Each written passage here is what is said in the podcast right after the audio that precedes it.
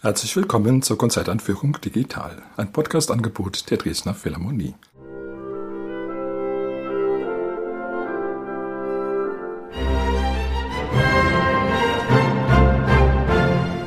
Mein Name ist Albert Breyer, ich bin Komponist und möchte Sie in die Konzerte am 3. und 4. Dezember einführen. Auf dem Programm stehen die Tänze aus Galanta von Soltan Kodai, das Violinkonzert von Jean Sibelius, und die Suite aus dem Tanzspiel Der holzgeschnitzte Prinz von Bela Bartok. Die Dresdner Philharmonie spielt unter der Leitung von Kerem Hassan. Der Solist ist Augustin Hadelich. Jean Sibelius hat nur ein einziges Violinkonzert geschrieben, aber das hat es in sich. Es ist wahrscheinlich eines der schwierigsten Konzerte der Geigenliteratur überhaupt. Es entstand in der Epoche der Spätromantik, als man sowieso sehr viel Wert darauf legte, große, umfangreiche Virtuosenkonzerte zu schreiben, möglichst glanzvoll. Für Sibelius ist das allerdings nicht unbedingt die Regel. Er hat ja auch Stücke geschrieben, die bewusst zurückhaltend sind, bewusst sparsam gestaltet. Aber er dachte sich wohl, wenn man schon ein Violinkonzert schreibt, dann sollte man eben auf sämtliche technischen, virtuosen Ressourcen zurückgreifen, die die Zeit eben gerade zur Verfügung stellt. Allerdings hat er die Anforderungen dann doch wohl für den Normalgeiger etwas zu hoch geschraubt. Der Solist der Uraufführung war dem Werk nicht gewachsen. Es war von daher ein Misserfolg.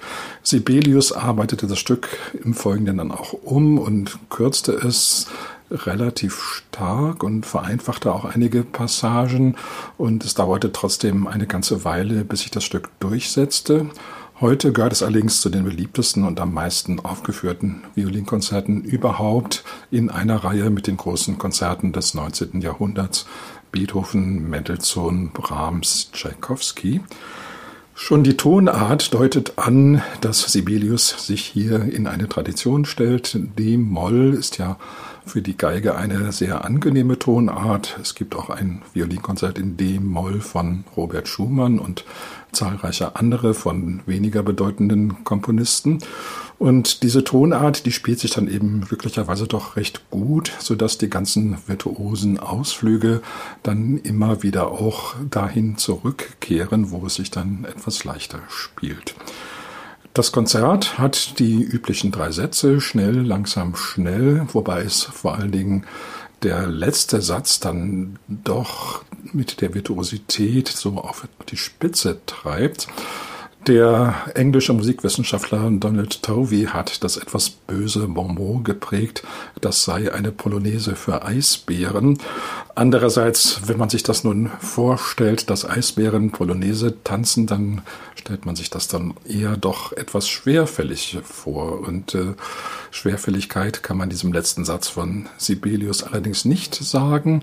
Der Polonaise-Rhythmus schimmert schon etwas durch, den hat auch Robert Schumann verwendet verwendet im letzten Satz seines Violinkonzerts, aber es ist doch eine sehr, sehr schnelle, sehr agile, sehr wendige Polonaise und vor allen Dingen verschwindet dann auch irgendwann dieser Polonaise-Takt unter dem virtuosen Figurenwerk der Geige.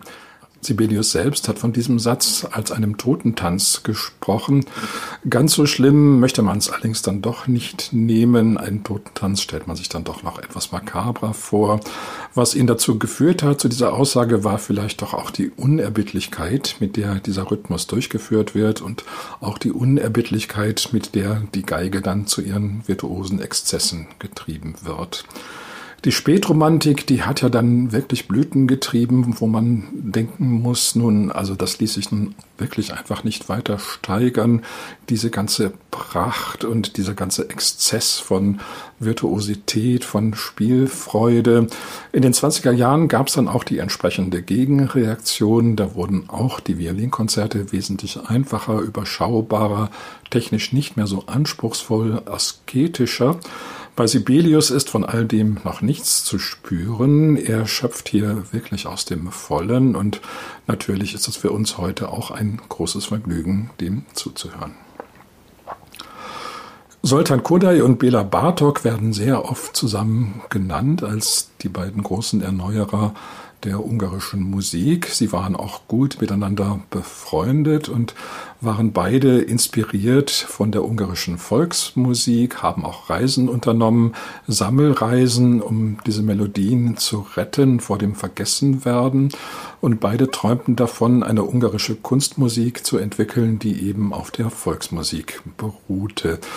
Beiden ist das auch gelungen, wenngleich auf etwas unterschiedliche Weise. Bartok hat dann doch zu einer sehr kühnen, auch dissonanten Klangsprache gefunden. Kodai bleibt eher etwas mehr im Sinne der Spätromantik, macht nicht solche kühnen harmonischen Experimente, bleibt dafür sehr, sehr nah dran an dem Volksmaterial, das er verwendet. Und das ist auch bei den Tänzen aus Galanta so die Kodai in den 30er Jahren schrieb, aber die so ein bisschen retrospektiv sind. Kodai hatte einen Teil seiner Jugendjahre in Galanta verbracht. Das ist eine kleine Stadt, heute in der Slowakei, damals noch mit überwiegend ungarischer Bevölkerung. Das hat sich inzwischen geändert.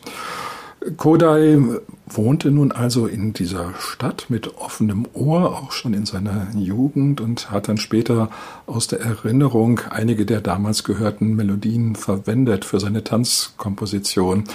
Es ist ja doch so, dass diese Transformation von Volksmaterial in Kunstmusik nicht direkt funktioniert. Da gibt es ganz viele Zwischenstationen und eine Zwischenstation im Fall von Kodai war auch sicher der Umgang mit dem modernen Orchester. Das ist sehr virtuos behandelt und die Melodien, die müssen sich natürlich dann ihre Instrumente sozusagen suchen. Also wenn sie von der Stimme oder von den einfachen Volksinstrumenten dann eben wandern in das große moderne Orchester. Das macht Kodai wirklich ganz großartig. Also man hat das Gefühl, diese Orchesterstimmen, die da erklingen, die sind wirklich ganz kongenial zu dem Material, was sie da vortragen was da wirklich eine große Leistung ist, dass Kodai sozusagen immer mit zwei Ohren hört.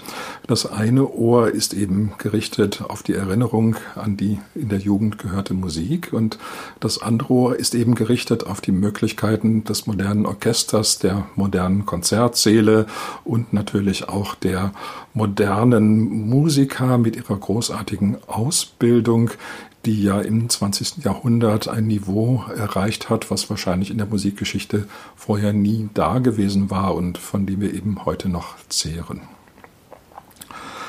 Bartok schrieb seine Suite Der holzgeschnitzte Prinz sehr viel später als das eigentliche Tanzspiel.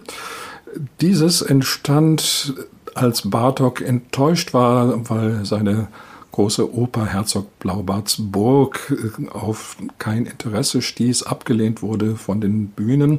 Und daraufhin hatte er doch gedacht, er wolle es mal mit etwas kleinerem, überschaubaren versuchen, eben mit einer Tanzmusik, Ballettmusik. So entstand der holzgeschnitzte Prinz. In der Tat ging es dieser Partitur etwas besser, wenn auch nicht gerade brillant. Bartok stand doch in dem Beruf, eben ein Neutöner zu sein und war da sehr, sehr vorsichtig. Man hatte auch Angst an die Anforderungen an das Orchester, die Bartoks Partituren stellten und nicht zuletzt die Sujets waren für einige doch etwas gewöhnungsbedürftig. Das ist bei Herzog Blaubartsburg doch noch ziemlich krass, weil es eigentlich eine fürchterliche Geschichte ist. Bei der Holzgeschnitzte Prinz ist es doch etwas abgemildert. Da überwiegt der Märchencharakter. Die Geschichte geht in groben Umrissen so, dass es einen Prinz gibt, der eine Prinzessin erblickt und sich in sie verliebt, aber die Prinzessin ist abweisend und will nichts von ihm wissen.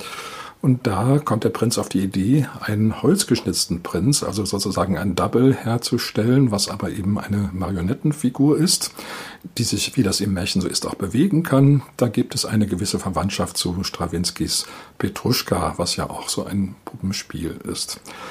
Der Prinz, der schickt also diese Puppe, diesen holzgeschnitzten Prinzen los und die Prinzessin findet in der Tat Gefallen an ihm, weil der so alle möglichen Kunststücke kann, aber eben nur Marionettenkunststücke.